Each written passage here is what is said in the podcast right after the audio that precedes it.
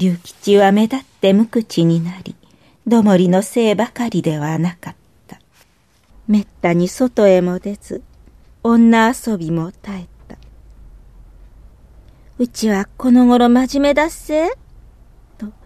長子は師匠に言い言いしたが、真面目なら真面目で別の心配もあった。たまに龍吉が口を開いてお妻の小言など言うと、長子はハラハラし、そのくせ、贅沢いなはんな、と高飛車に出た。するともう龍吉は黙ってしまい、慌てて食事を済ませると、天井を向いて大口を開け、胃腸薬の錠剤を放り込むのだった。相変わらず龍吉は体が弱く、夜の遅い水商売が答えるらしかった。長子は毎日千日前の治安寺へ行き、水かけ不動の腹をたわしでこすりこすり、四十五歳の馬の年の男、胃腸がようなりますように、とつぶやいた。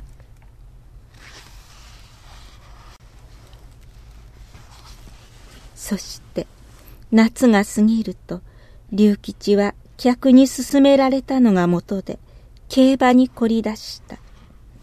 毎日いそいそと出ていくのを見て女子に来られるよりましやとほっとしたがしかし儲けたのは初めの日だけ。龍吉が目立って機嫌取り出したのをおかしいと思っていると案の定大損だった。毎日何枚か馬券たらいうものを持ち帰って、こんな紙やけど、これでも100円と変えてくれるんやぜ。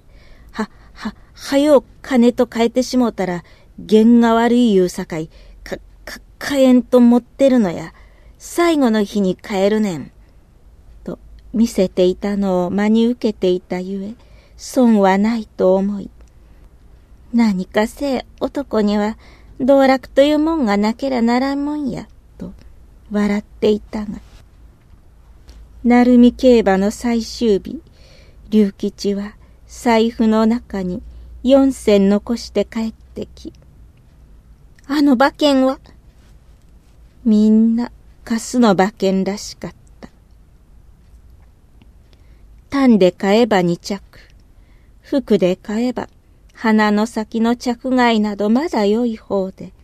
狙う馬、狙う馬がよりによって落馬か出遅れて、結局通算してアホらしいというより、空恐ろしい額の損だったが、龍吉は懲りずに、もう来ないなったら、焼けの間髪日焼けのなすびや。淀の競馬へも行くと言い出した。長子には廊下の経験もあり、深追いする龍吉の気持ちはわからぬこともなかったが、もはや龍吉の喜惨事を良いことにも思っておれず、ちいっとは、わてのことを考えてみなはれ、という代わり、金を隠した。が、龍吉は、見るだけや、馬券は買えへん。との口実で毎日金も持たずに出かけた。淀の競馬が済んで10日ばかりしてからやはり馬券を買い資金は食うに困るからと泣きを入れて梅田新道から借りていたのだと分かった。ようもわての顔つぶすような恥ずかしいことしてくれたな。長子は一言言ったきり、あとは黙々として、それだけに石棺は何か不気味に切なかった。龍吉はひいひい泣き声を出しながら旅裸足で逃げた。着物の前をはだけただらしない格好で電車通りを横切っていく龍吉の姿を二階の窓からちょっと見て、長子は泣き崩れた。それっきり、龍吉は帰ってこなかった。三日たち、七日たち、十日たつと長子はやつれた。こんな時やはり頼りになる父親の死んでしまったことも寂しかった。長子は日がな一日落ち着かず、一人あちこち心当たりを尋ね回り、梅田新道の近辺もうろうろしたあげく、ある日、龍吉の娘が通っている女学校の前に佇んだ。校門を出てきたのをすぐ見つけて、長子は顔中愛想笑いで近寄って、ご機嫌さん、父ちゃん、お父さん知りはりしまへんか？背丈も伸びてすっかり大人めいた娘は、これが父親を取った女かと、久しぶりに見る長子の顔をちょっと睨んで、知りませんわ。赤い顔をした。そして、帽子の位置を直しながら言ってしまった。長子は、構図のお金のところへ飛んでいき、まあ、聞いとくなはれ。そら、ええ娘はんにならはってな。と、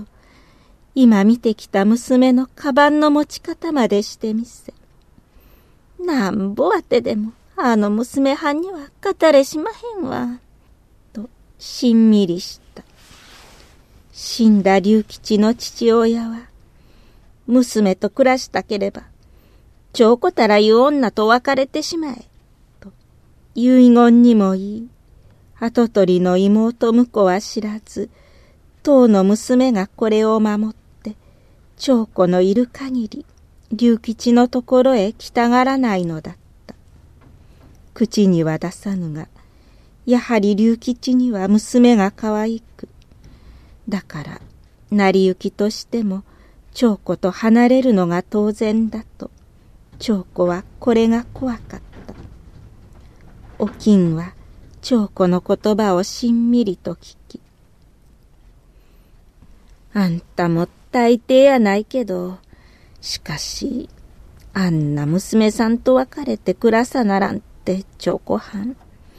あんたの前やけど、これやさんも因果やな。と、こんな慰め方をした。